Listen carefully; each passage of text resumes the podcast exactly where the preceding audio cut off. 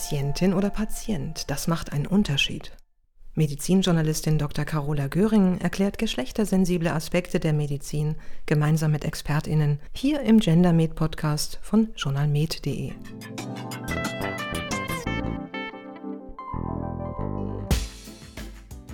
Willkommen zum GenderMed Podcast.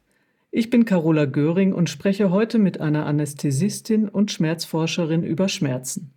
Und wie immer wollen wir geschlechtersensible und praxisrelevante Aspekte im Gespräch herausarbeiten. Herzlich willkommen, Frau Professor Pogatzky-Zahn. Schönen guten Tag, Frau Göring. Ich stelle Sie kurz unseren HörerInnen vor. Frau Professor Esther Pogatzky-Zahn ist Professorin in der Abteilung für Anästhesiologie, Intensivmedizin und Schmerzmedizin des Universitätsklinikums Münster. Sie leitet dort den Akutschmerzdienst und die Arbeitsgruppe Translationale Schmerzforschung.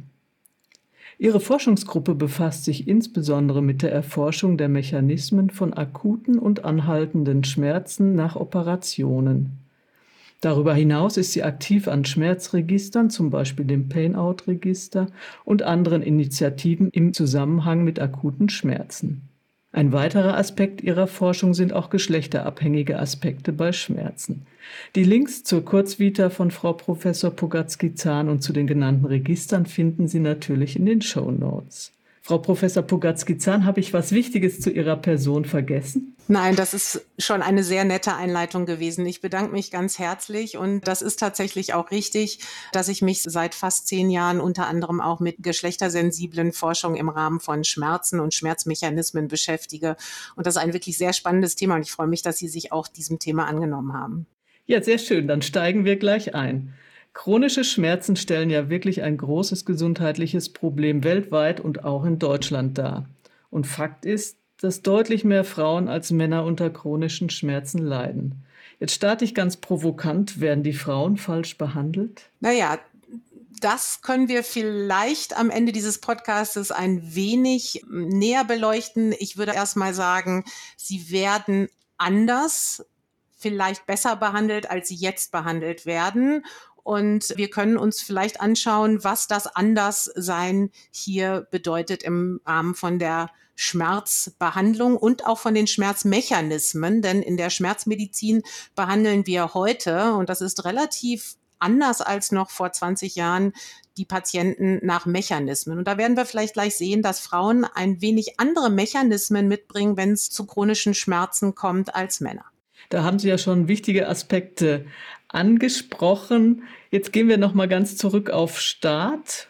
Und jetzt frage ich erstmal, was ist Schmerz und was für verschiedene Schmerzarten oder Komponenten gibt es überhaupt? Im Großen unterscheiden wir akute von chronischen Schmerzen. Und Sie haben schon benannt, dass die chronischen Schmerzen das große Problem darstellen. Ich beschäftige mich aber auch mit der Chronifizierung von Schmerzen, also von dem Übergang von akuten Schmerzen zu chronischen Schmerzen. Und deswegen müssen wir ganz klar definieren, was akute Schmerzen sind und was chronische Schmerzen sind. Die Unterscheidung ist wichtig. Also akute Schmerzen kann man zum Beispiel nach einer Verletzung oder nach einer Operation haben.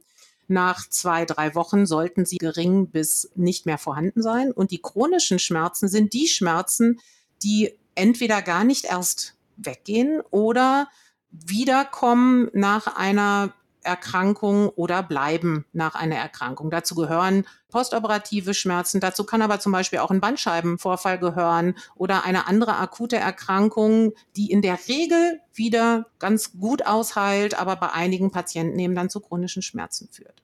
Und chronische Schmerzen definitionsgemäß sind die Schmerzen, die mindestens drei Monate lang anhalten oder immer wiederkehren. Eine ganz wichtige Definition.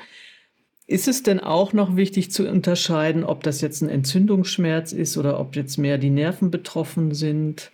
Das ist auch ein weiterer ganz, ganz wichtiger Aspekt. Wir unterscheiden sowohl bei akuten als auch bei chronischen Schmerzen nozizeptive von neuropathischen Schmerzen. Das muss ich vielleicht ein ganz klein wenig erklären. Sie haben gerade genannt die Entzündungsschmerzen.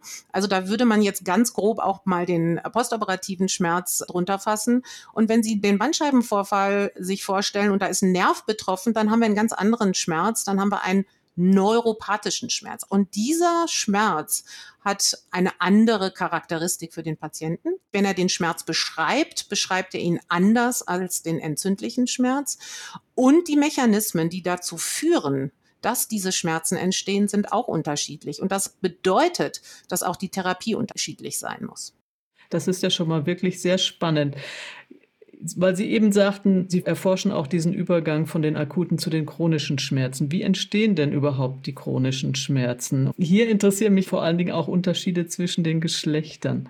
Ja, das ist ein ganz spannendes Thema. Und wenn wir das alles schon wüssten, ach, dann wären wir so, so viel weiter und hätten wahrscheinlich auch schon viel bessere Therapien und vor allem auch präventive Therapien, die es verhindern würden, dass Patienten chronische Schmerzen führen. Aber ich kann mal ein paar Dinge aufzählen und dann würde ich auch gleich auf die geschlechtersensiblen Faktoren kommen, die dazu führen, dass Schmerzen chronisch werden. Der allerwichtigste Aspekt dabei, den ich ganz von Anfang an betonen möchte, ist, dass nicht ein Aspekt alleine dazu führt, dass chronische Schmerzen entstehen. Es ist immer ein, wir nennen das multifaktorieller Prozess.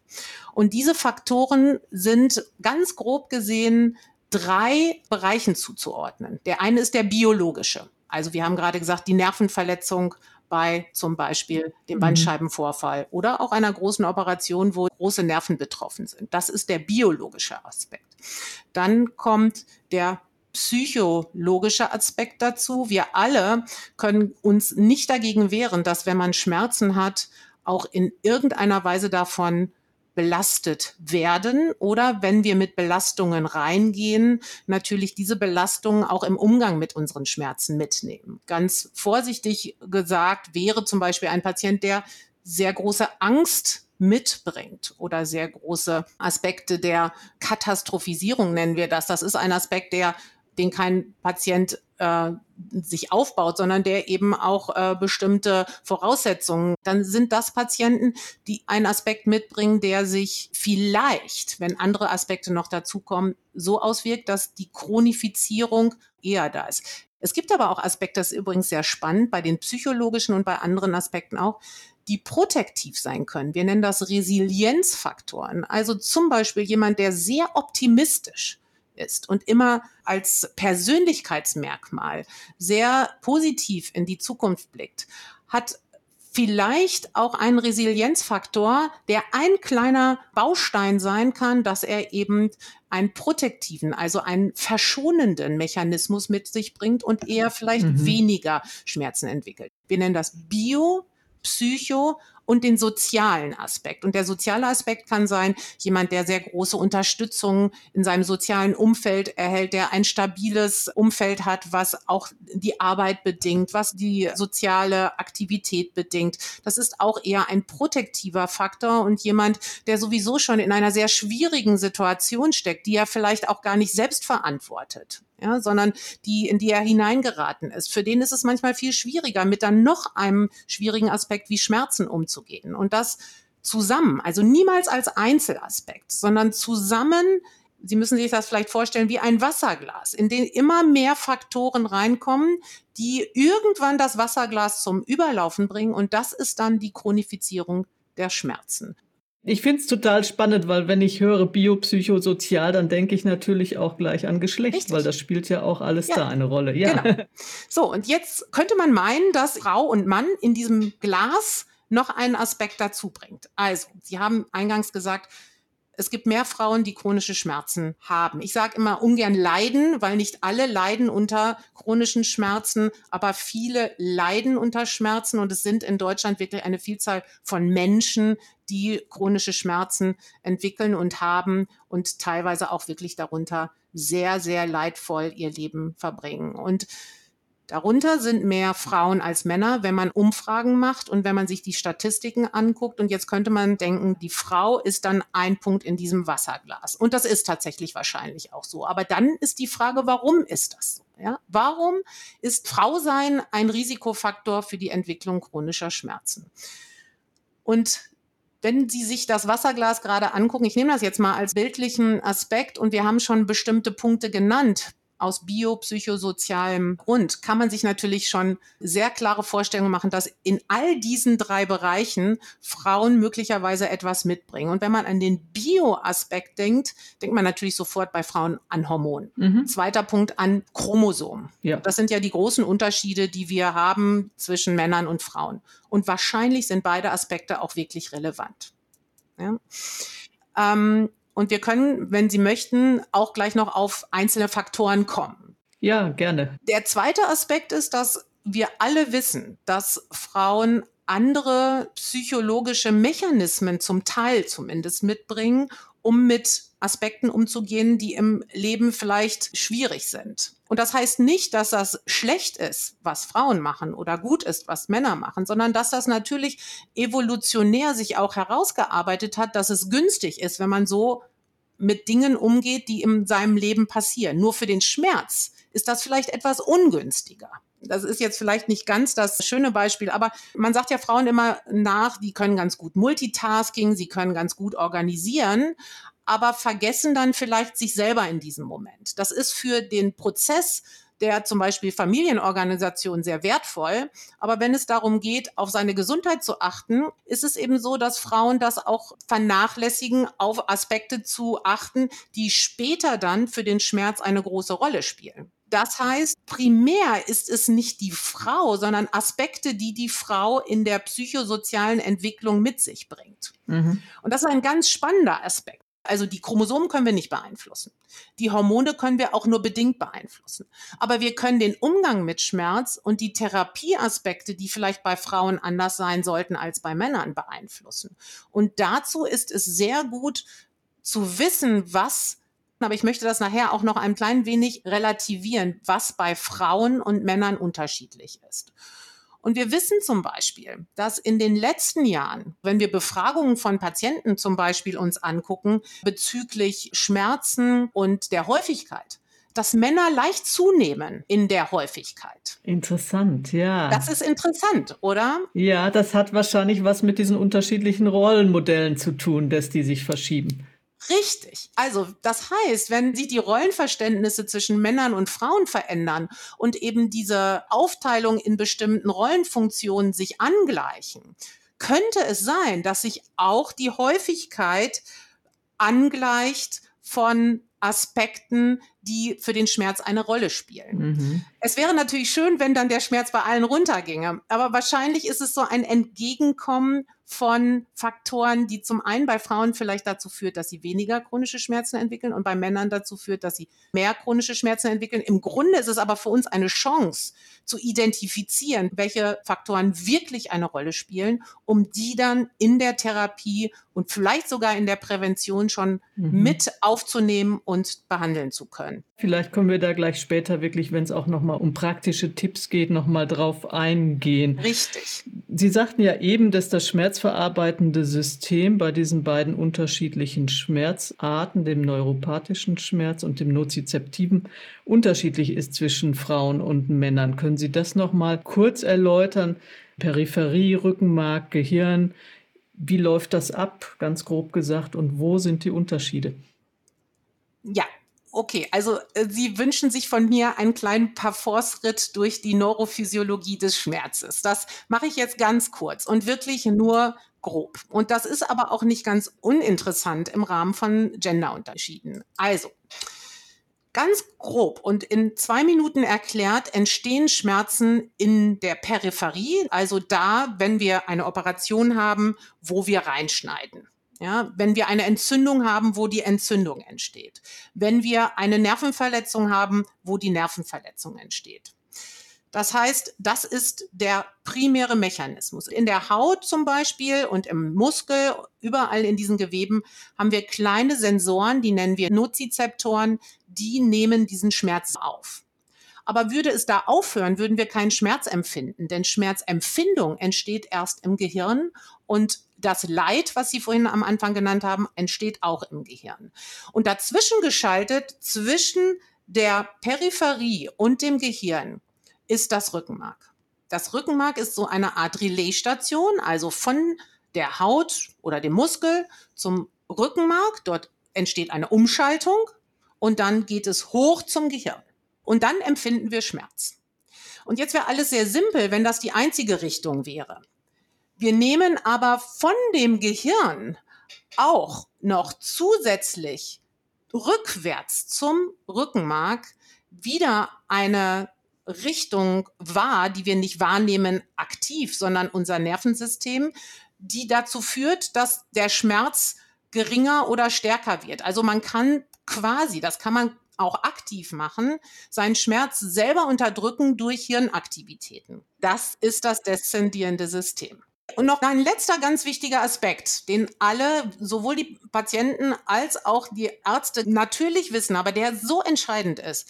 Es gibt im Gehirn kein Schmerzzentrum alles, was im Gehirn passiert, passiert in Arealen, die auch wichtig sind für andere Aspekte. Und zusammengesetzt daraus entwickelt sich Schmerz und zusammengesetzt daraus entwickelt sich chronischer Schmerz. Und das macht es so wichtig zu verstehen, warum zum Beispiel psychosoziale Faktoren so einen großen Einfluss auf den Schmerz haben, wie zum Beispiel das limbische System, was in viele andere Aspekte, also Gefühle, Emotionen, auch unter anderem in Depressionen und Angstzustände involviert sind. Ja, alle diese Hirnareale sind auch für den Schmerz wichtig.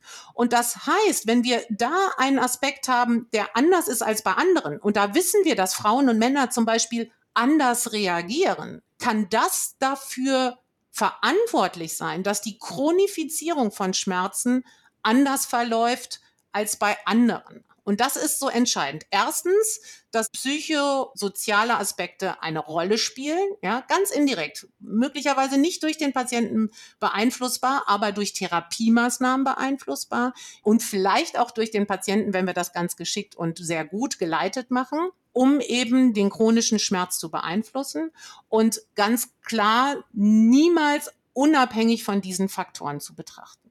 Verstehe. Und wo in diesem System liegen jetzt die Unterschiede zwischen den Geschlechtern? Und es könnte nicht anders sein, dass sie überall liegen. Sie liegen in der Peripherie bei den Nozizeptoren. Da wissen wir, dass bestimmte Rezeptoren, die auch zum Beispiel für Entzündungsschmerzen wichtig sind, bei Frauen und Männern zum Teil sehr unterschiedlich ausgeprägt sind. Ein wahrscheinlich größerer Unterschied ist im Rückenmark und wir wissen dort, dass gar nicht vielleicht nur die Neurone, sondern eben auch zum Beispiel die Mikroglia, das sind eigentlich die Zellen, mhm. von denen man früher gedacht hat, die stabilisieren nur die ganzen neuronalen Systeme, dass die unterschiedlich sind und unterschiedlich reagieren auf Schmerzreize bei Männern und Frauen. Und das ist vielleicht auch ein Grund, warum es so lange gedauert hat, dass man Genderunterschiede und Mechanismen für Genderunterschiede gefunden hat, weil es sind nicht immer nur die Neurone, die da eine Rolle spielen. Und im Rückenmark, in dieser Relaisstation, sind es wahrscheinlich ganz viele Mikroglia-Faktoren, und im Gehirn hatte ich ja schon benannt, ganz grob, Hirnareale, die etwas anders bei Frauen und Männern organisiert sind, also nicht komplett anders, aber etwas anders. Und es gibt sogar Hirnareale, das hat man an freiwilligen Probanden mal untersucht, die bei Männern und Frauen auf Schmerzreize völlig anders reagieren. Und Sie hatten vorhin selber schon genannt, diese deszendierende Hemmung. Da scheint ein sehr großer Unterschied zwischen Männern und Frauen zu sein, wenn Schmerzreize auf den Organismus, auf die Frau, auf den Mann treffen und dort organisiert werden, so dass es, das würde ich jetzt einfach gern schon mal so formulieren, wahrscheinlich diese deszendierende Hemmung ist, die bei Frauen und Männern einen deutlichen Unterschied, vor allem wenn ein akuter Schmerzreiz und dann ein subakuter, vielleicht dann chronisch werdender Schmerz auf die Person trifft. Da frage ich Sie später nochmal danach, wie man das beeinflussen kann. Ja. Ihr derzeitiger Forschungsschwerpunkt, Frau Professor Pogatzky-Zahn, ist ja der postoperative Schmerz. Und der kann ja eben von einem akuten, der ja normal ist nach einer OP, in einen chronischen übergehen. Und wie das funktioniert, haben Sie ja auch eben ganz anschaulich erläutert. Wie viele Menschen in Deutschland betrifft das denn, die nach einer OP einen chronischen Schmerz entwickeln? Ja, wir haben ungefähr in Deutschland 16 Millionen Operationen pro Jahr. Davon sind ungefähr sieben Millionen vollstationär und größere Operationen. Und es betrifft eher die größeren Operationen. Und es betrifft nicht jeden Patienten nach einer größeren Operation, sondern das haben wir ja gerade schon skizziert. Es müssen bestimmte Faktoren zusammenkommen, die dann dazu führen, dass ein Patient nach einer bestimmten Operation dann die Schmerzen behält, beziehungsweise einen chronischen Schmerz aus dieser akuten Schmerzsituation entwickelt. Das muss nicht immer der gleiche Schmerz sein, der in der akuten Phase war, aber es entwickelt sich in der Regel aus einem akuten Schmerz heraus. Es gibt bestimmte Operationen, bei denen wir wissen, dass das deutlich häufiger ist. Das sind zum Beispiel große thoraxchirurgische Eingriffe, wenn man eine pulmonale Metastase eines Karzinoms hat oder ähnliches. Mhm. Das sind große Eingriffe an der Brust bei Frauen und diese Operationen können auch chronische Schmerzen machen.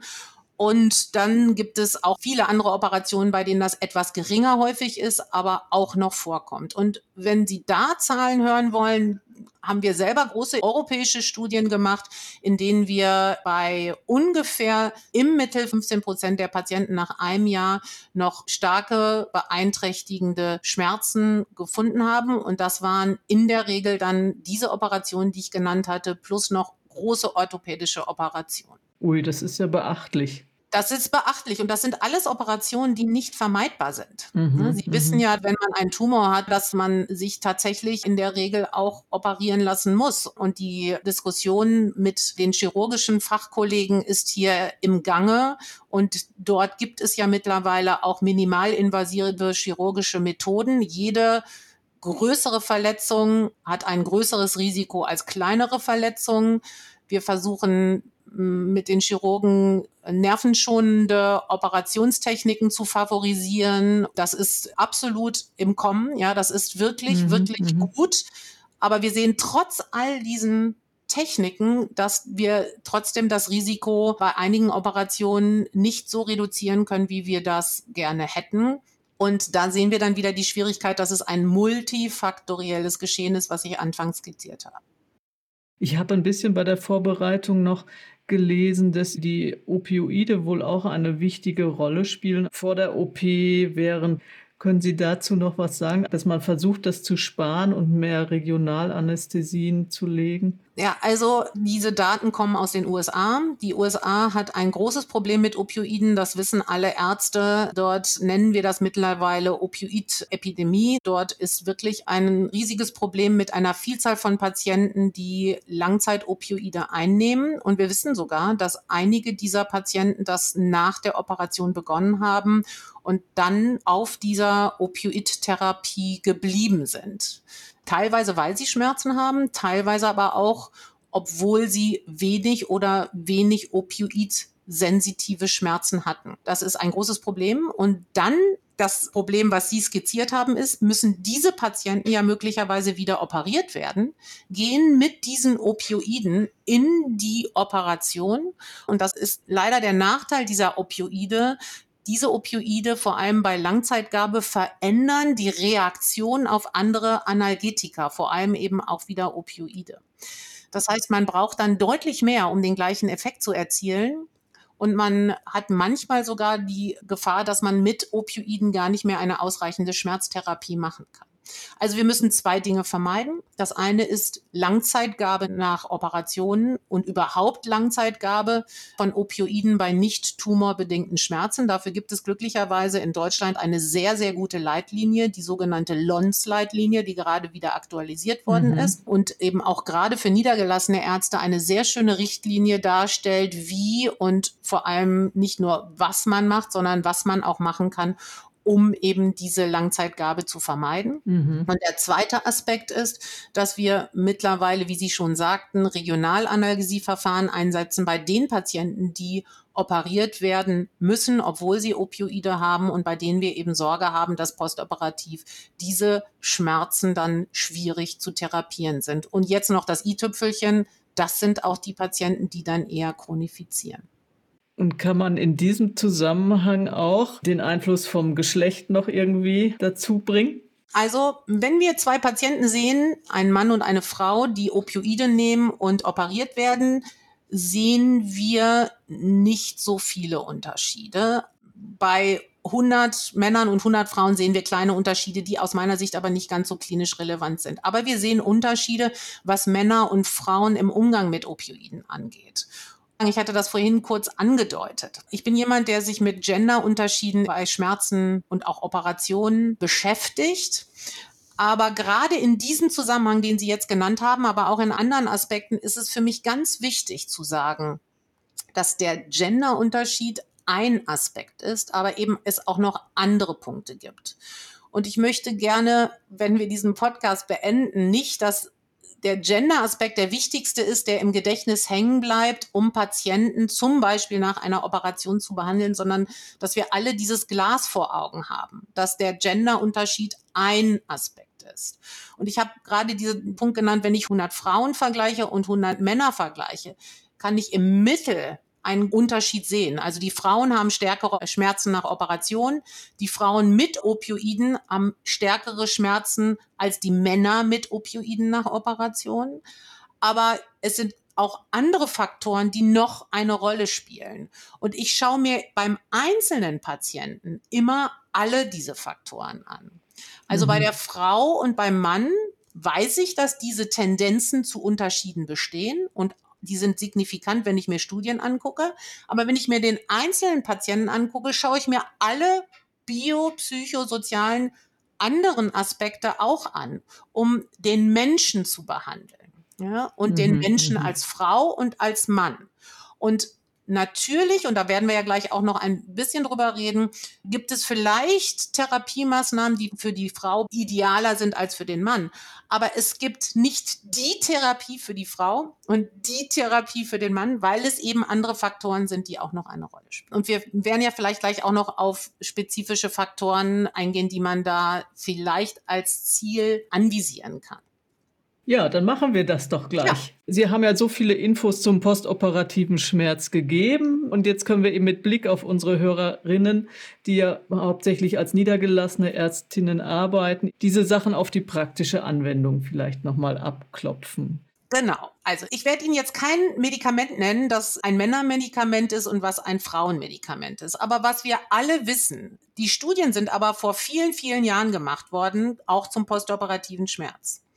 Und diese Studien sind in der Regel damals an Männern gemacht worden. Warum ist das so? Wenn wir Substanzen Männern geben, brauchen wir uns um viele Dinge nicht zu kümmern. Zum Beispiel müssen wir Männer nicht fragen, ob sie schwanger sind, dann fallen sie nämlich raus. Wir müssen keinen Schwangerschaftstest machen, was kostet. Wir müssen auch keinen Hormontest machen, denn es gibt Hinweise darauf, dass wenn Frauen in bestimmten Zyklusphasen sind, dass sie anders reagieren auf Operationen oder auch auf Schmerzmittel. Das heißt, wir müssen all diese Dinge nicht bedenken. Deswegen sind alle diese Studien, ob die Substanzen wirken an Männern gemacht worden oder viele dieser Studien und auch die Dosierungen sind an Männern gemacht worden. Aber wir wissen, dass die Verstoffwechslung bei Frauen möglicherweise andere sind als bei Männern. Das mhm. heißt, wenn ich eine Dosis gebe von einer Substanz, ist die für Männer vielleicht gut, aber für Frauen nicht immer das, was Frauen brauchen. Deswegen ist mein erster Advice immer schon mal, dass wir uns bei den Dosierungen nur an Richtlinien halten. Also natürlich dürfen wir keine Obergrenzen überschreiten, aber dass wir bei Männern und Frauen und vor allem bei Frauen auch immer mal schauen, ob die Dosierung auch die richtige für diese Frau ist. Vielleicht darf ich hier noch was dazu sagen, weil ich habe lieber, dass der Goldstandard für die Schmerzmessung ja immer noch die VHS-Skala, ja. also die individuelle Beurteilung ist. Der ja. oder die Patientin sagt selbst, mein Schmerz ist hier einzuordnen. Also das würde ja zu dem Punkt passen.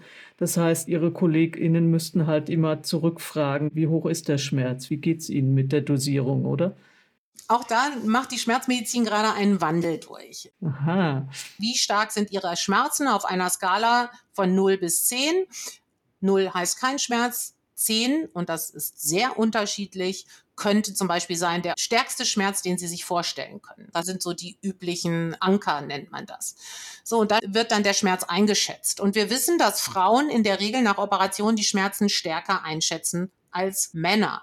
Aber wir wissen auch, dass Frauen etwas verlässlicher Schmerzen einschätzen als Männer. Zum Beispiel, wenn man sie mehrmals hintereinander fragt. Wir wissen übrigens auch, dass wenn man Frauen und Männer nach einer Operation, diese Studie haben wir zusammen mit einer Bochumer Klinik gemacht, dass wenn Männer Frauen befragen, die Schmerzeinschätzung der Patienten anders ist, als wenn Frauen Männer oder Frauen befragen. Beim gegengeschlechtlichen Befrager ist der Schmerz immer höher als beim gleichgeschlechtlichen Befrager. Das ist wirklich ein spannendes Phänomen. Das zeigt schon, dass diese Befragung nur eine semi-objektive Einschätzung von Schmerz ist. Da spielen immer ganz viele Aspekte eine Rolle. Zum Beispiel die Erwartungshaltung. Wer steht da vor mir? Was erwarte ich von dem und was erwartet der von mir? Und das zeigt schon, wie schwierig diese Einschätzung über die Skala ist, die Sie auch genannt haben.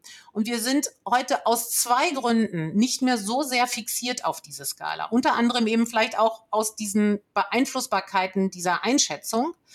Bei chronischen Schmerzpatienten ist diese Einschätzung auch nicht mehr das einzige Regelmaß und darf es auch nicht sein. Denn viel wichtiger ist, wie beeinträchtigt ist ein Patient durch den Schmerz. Das fragt man dann auch Patienten, was ist das Ziel einer Therapie, wenn sie sich einer Therapie unterziehen und dann sagen vielleicht ältere Patienten, ich möchte wieder mit meinem Enkel draußen spazieren gehen oder auf den Spielplatz gehen können. Ich möchte wieder schwimmen gehen können oder ich möchte wieder arbeiten gehen können oder ich möchte wieder mit meiner Freundin ins Kino gehen können. Das heißt, wie hoch ist die Lebensqualität von Patienten? Und das ist ein viel wichtigeres Maß, als wie hoch ist der Schmerz.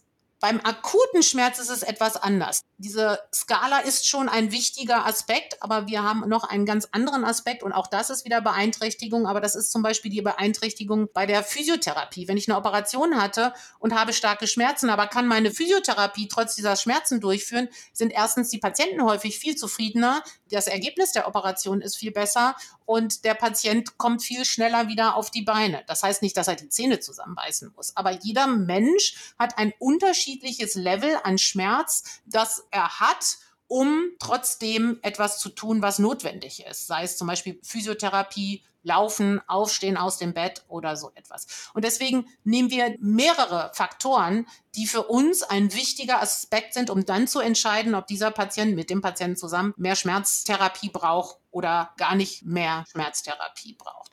So, das zeigt, diese Einschätzung ist sehr subjektiv. Mhm. Frauen schätzen eher etwas stärker die Schmerzen ein. Das kann auch sein, dass sie stärkere Schmerzen haben aber wir sind gar nicht mehr so fokussiert auf diese Schmerzerfassung mittels dieser Skala, sondern nehmen andere Aspekte zum Teil sehr viel wesentlicher in den Fokus. Ja, ich glaube, das war jetzt auch ein ganz wichtiger Hinweis auch auf die Lebensqualität. Aber wir waren ja bei diesen praktischen Aspekten, da möchte ich jetzt auch noch mal zurückkommen. Sie hatten angefangen mit der Dosierung und gesagt, man soll sich an die Richtlinien halten, aber das mit Augenmaß machen. Genau, flexibel sein für Dosierungen, die eben prinzipiell erstmal bei Männern identifiziert worden sind. Dann gibt es natürlich Dinge, die wir nicht anders machen können. Also wir haben bestimmte Medikamentenportfolios und es gibt eben auch bestimmte Rezeptoren und bestimmte Mechanismen, die unterschiedlich bei Männern und Frauen sind.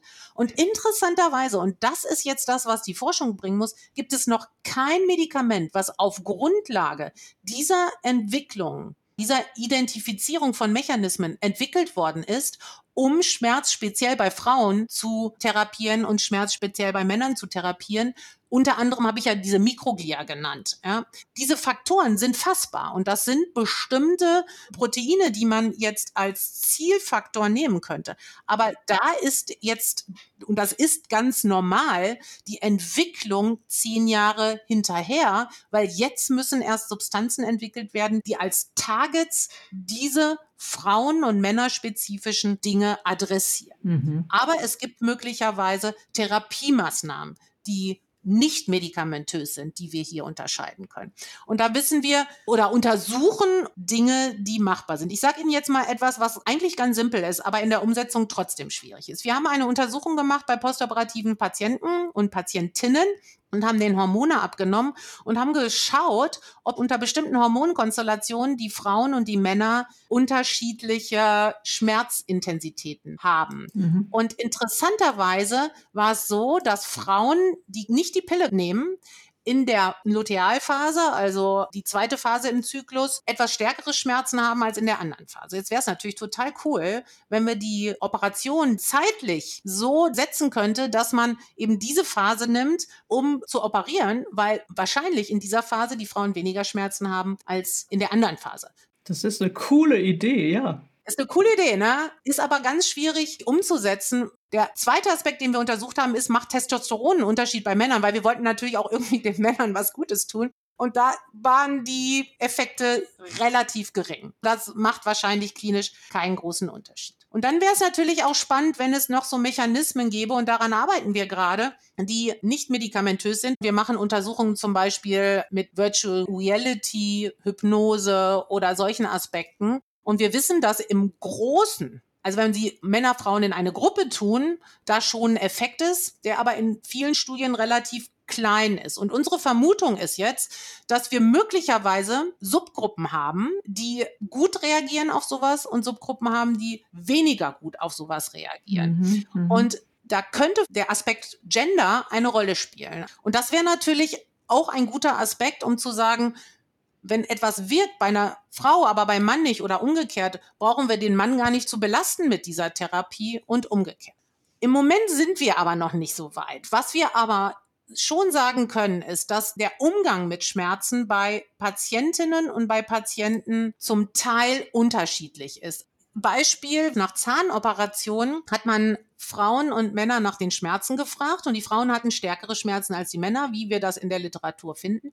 Und dann hat man die Beeinträchtigung, also wie waren sie davon affektiert, was ihre Schmerzen anbelangt. Und interessanterweise waren die Männer mehr affektiert als die Frauen. Die haben, obwohl sie geringere Schmerzen hatten, eine stärkere Belastung durch die Schmerzen empfunden. Und das heißt, wir müssen diese Belastung, die die Männer hatten, besser verstehen lernen, um zu sagen, das geht wieder in diese Richtung, nicht nur die Schmerzintensität behandeln, sondern den ganzen Menschen behandeln. Was belastet den Mann und wie können wir das therapieren? Wir arbeiten auch mit Musik und mit Ablenkung und mit solchen Dingen, dass wir da Therapiemöglichkeiten finden, die zum Beispiel Männer und Frauen präferieren. Mhm, mh. Was man auf den Weg geben kann, ist, was neue Untersuchungen, unter anderem auch aus Deutschland gezeigt haben, ist, dass Hypnosesuggestionen zum Beispiel bei Männern und Frauen wahrscheinlich ganz gut wirken, dass wir Ideen haben, dass man bei Frauen, wenn wir über die Prävention von chronischen Schmerzen sprechen,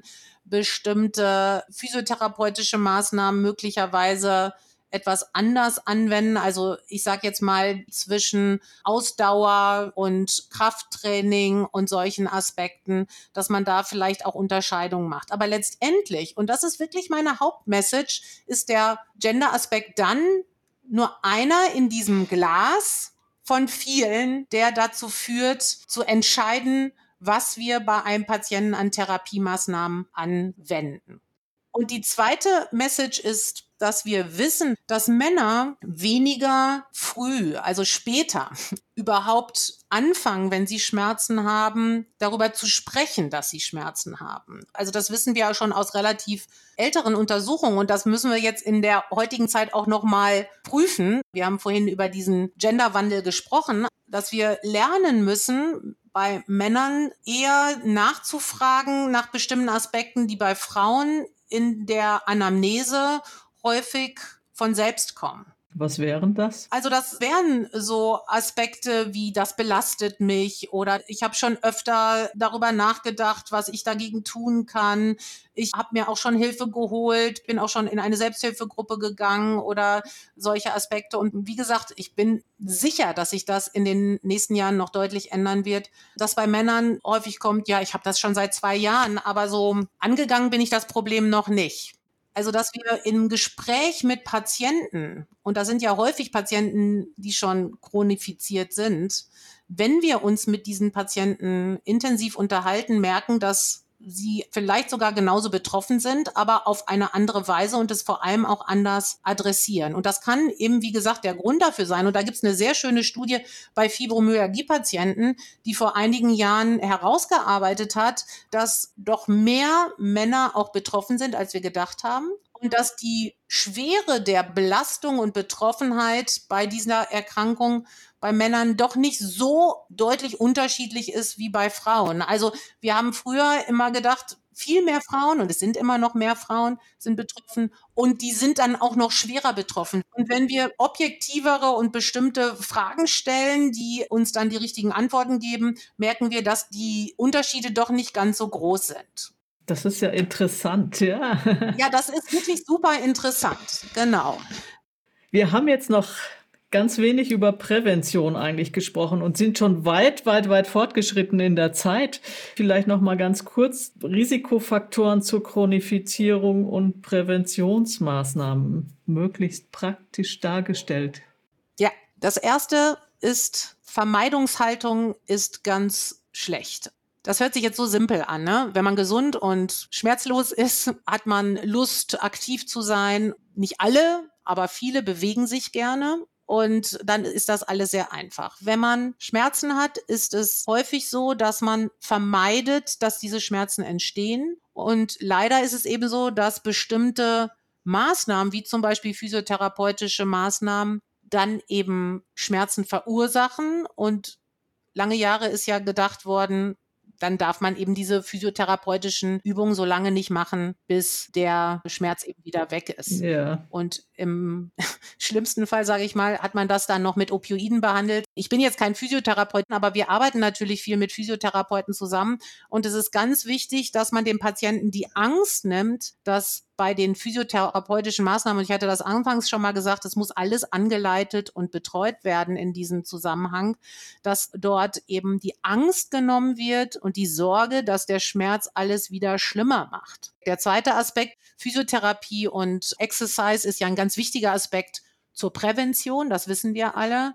Und spätestens, wenn wir dann in so eine Risikozeit kommen, wie zum Beispiel nach einer Operation, da wäre es natürlich viel schöner, wenn wir schon vor der Operation dafür gesorgt hätten, dass nach der Operation alles aufgeholt werden muss, was vor der Operation versäumt worden ist. Es gibt so etwas wie Prehab. Im Moment ist noch nicht ganz klar, ob das wirklich wirkt, aber zum Beispiel bei sehr alten Patienten zeichnet es sich heraus, dass möglicherweise eine Muskelstärkung vor der Operation schon dafür sorgt, dass nach der Operation auch der Schmerz und die Chronifizierung möglicherweise positiv beeinflusst wird, also weniger stark ist. Also Physiotherapie, ganz wichtiger Aspekt. Mhm, ganz kurz grätsche ich noch mal rein. Sie sagten Prehab, also Prärehabilitation. Richtig, ganz Gut. richtig. Also die Beweise dafür fehlen leider noch, weil das ganz komplexe Studien sind. Und noch komplexer sind natürlich Studien, in denen wir nicht nur einen Physiotherapeuten haben oder einen Arzt oder einen Psychologen oder Pflegepersonal oder vielleicht noch einen Pharmazeuten oder wer auch immer sich mit diesem Patienten beschäftigt, sondern wir nehmen das ganze Paket. Ich hatte am Anfang gesagt, biopsychosozial ist für die Entwicklung von chronischen Schmerzen ganz entscheidend. Und dann ist es doch ganz logisch, dass wir nicht nur mit Opioiden oder Regionalanalgesieverfahren oder mit Physiotherapie etwas erreichen, sondern dass wir ein Paket schnüren müssen für diese Patienten, die ein erhöhtes Risiko haben und eine Prävention machen müssen. Und dazu gibt es tolle erste Daten aus Finnland, aus Kanada, die die ersten Ideen generiert haben, um zu sagen, wenn wir die alle an einen Tisch bringen, mit dem Patienten arbeiten lassen und nicht nur im Krankenhaus, sondern auch wenn er entlassen ist. Und das ist ein wirklich wichtiger Aspekt für die niedergelassenen Ärzte. Die sind ja häufig sehr alleingelassen mit den Patienten, mhm, die mhm. chronifizieren und wissen nicht, was sie mit denen machen sollen, dass ein spezielles Team mit ihnen zusammen diesen Patienten nach der Entlassung aus dem Krankenhaus weiter behandelt und weiter schaut, ob diese Risikofaktoren dazu führen, dass eine Chronifizierung bevorsteht und dann sofort eingreifen beziehungsweise diese Prävention schon durchführen. Und wir haben in Deutschland ein ganz, ganz großes Projekt mit der Deutschen Schmerzgesellschaft zusammen bewilligt bekommen. Es gibt hier in Deutschland wirklich wunderbare Möglichkeiten zu untersuchen, ob so ein Konzept wirklich effektiv ist. Also eine wirkliche Prüfungsstudie. Und diese Prüfungsstudie mhm. führen wir gerade in sechs Universitätskliniken in Deutschland durch mit einem richtig riesengroßen Team von Wissenschaftlern, Klinikern, das in jeder Klinik untersucht und die Daten sammeln wir und werten sie am Ende der Studie aus. Auch Krankenkassen sind beteiligt an dieser Studie, was ich hervorragend finde, weil wir ja im gesamten Gesundheitssystem schauen müssen, was effektiv ist und auch langzeiteffektiv ist. Und wir schauen uns alle zusammen dann an, ob so ein Konzept, und wir nennen das interdisziplinär oder multimodal mit vielen Disziplinen eine Prävention machen kann. Und ich hatte Ihnen vorhin die Zahl ja genannt der Patienten, die operiert werden in Deutschland, 16 Millionen Operationen. Ja. Und wenn wir den einzelnen Patienten sehen, ist das ganz, ganz traurig, wenn er chronische Schmerzen entwickelt. Aber wenn wir die große Zahl der Patienten sehen, ist es eine Belastung für den Patienten, aber es ist auch eine Belastung für das Gesundheitssystem und es ist eine Belastung auch indirekt durch zum Beispiel Arbeitsausfall und so weiter. Und wenn man frühzeitig verhindern oder vermindern kann, dass Chronifizierung entsteht, dann haben wir wirklich, wirklich ganz viel geschafft. Und es gibt auch noch andere Projekte in Deutschland, die sich mit so subchronifizierten Patienten nicht nach Operationen, sondern nach anderen Ereignissen gerade beschäftigen. Und auch diese Projekte werden gerade durchgeführt, um Prävention frühzeitig im Gesundheitssystem zu etablieren. Und ich glaube, dass wir in Deutschland verstanden haben, dass nicht nur Therapie wichtig ist, sondern dass auch Prävention wichtig ist. Und das ist leider in der Versorgungslandschaft schlecht abgebildet, weil es eben schwierig ist, das zu finanzieren. Denn ein Krankenhaus, das Prävention macht, ist für die Gesellschaft sehr, sehr lukrativ, aber per se erstmal wird das ja nicht finanziert. Das versuchen wir mhm. mit diesen Projekten der Deutschen Schmerzgesellschaft zu erreichen. Und in all diesen Projekten haben wir auch Faktoren, die gendersensibel sind, mit integriert und schauen uns am Ende auch Gender-Aspekte an. Und da würde ich gerne das Augenmerk hinlenken, weil wir ja im Moment, das haben Sie gesehen, weder Medikamente haben, die wir einsetzen können. Wir können vielleicht noch die Frauen in bestimmten Zyklusphasen operieren, aber ansonsten ist in den Gender-Aspekten doch eher es etwas wenig spezifisch therapeutisch, aber wir versuchen auch eben die Gender-Aspekte herauszuarbeiten. Und die Ergebnisse sind noch nicht da und es ist noch viel Arbeit bis dahin, aber das ist vielleicht etwas, was in der Zukunft dann auch deutlich werden kann. Mhm. Ja, das war jetzt ja von Ihnen schon eine tolle Zusammenfassung und ein Ausblick. Und wir reden jetzt schon ziemlich lange. Deswegen würde ich jetzt gerne auch allmählich zum Ende kommen. Und zum Ende gibt es immer eine persönliche Frage noch an Sie, Frau Professor Pogatzki-Zahn. Was motiviert Sie, sich mit all diesen Fragen der Erforschung der chronischen Schmerzen zu beschäftigen und auch diesen interessanten Gender-Aspekten? Wie sind Sie darauf gekommen und was hält Sie sozusagen bei der Stange? Das ist, ich finde es eine ganz witzige Frage. Natürlich ist immer der Frauenbias der, der wahrscheinlich denken lässt, dass man sich mit Gender-Aspekten beschäftigt. Und natürlich ist das nicht ganz abwegig. Ich habe vor 18 Jahren habilitiert, also ich habe damals meine Forschungsarbeiten zu dem Zeitpunkt zusammengefasst und habe gemerkt, dass dieses Feld der Gendermedizin in der Schmerzforschung, als ich mir die Daten angeguckt habe, ein Feld war, was wirklich damals überhaupt nicht bearbeitet worden ist. Und ich habe dann in meiner Antrittsvorlesung diesen Aspekt mit aufgenommen und adressiert und bin dann von vielen gefragt worden, wie denn der Stand der Dinge ist, habe den dann zusammengetragen und war wirklich schockiert, wie wenig es dazu gab.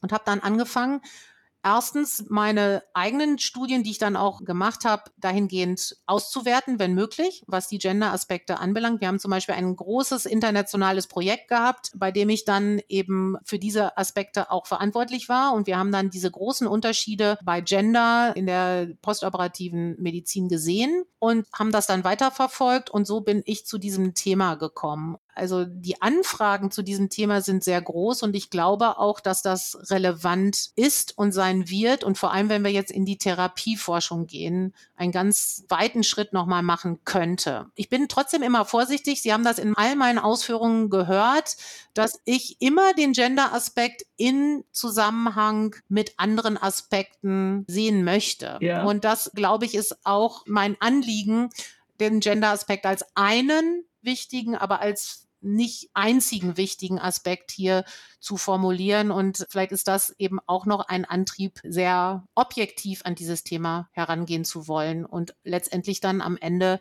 die Aspekte und die Therapiemaßnahmen zu identifizieren in den nächsten 18 Jahren, die vielleicht noch da mir bleiben. Das würde ich mir wünschen. Vielen Dank. Ja, vielen Dank, Frau Professor Pokatzki-Zahn, für dieses spannende Gespräch über Schmerzen, vor allem Chronifizierung und auch Gender-Aspekte. Mir ist ja jetzt besonders hängen geblieben, dass vieles, was ich so geglaubt habe, wie zum Beispiel, dass man diese Schmerzskala nimmt zur Beurteilung von chronischen Schmerzen, dass das überhaupt nicht mehr stimmt. Ja, überhaupt nicht ist nicht richtig, aber. Mh. Hm. Gut, und dass sich wirklich viele Unterschiede, wenn man genauer hinguckt, tatsächlich nivellieren zwischen den Geschlechtern. Und das finde ich auch sehr spannend.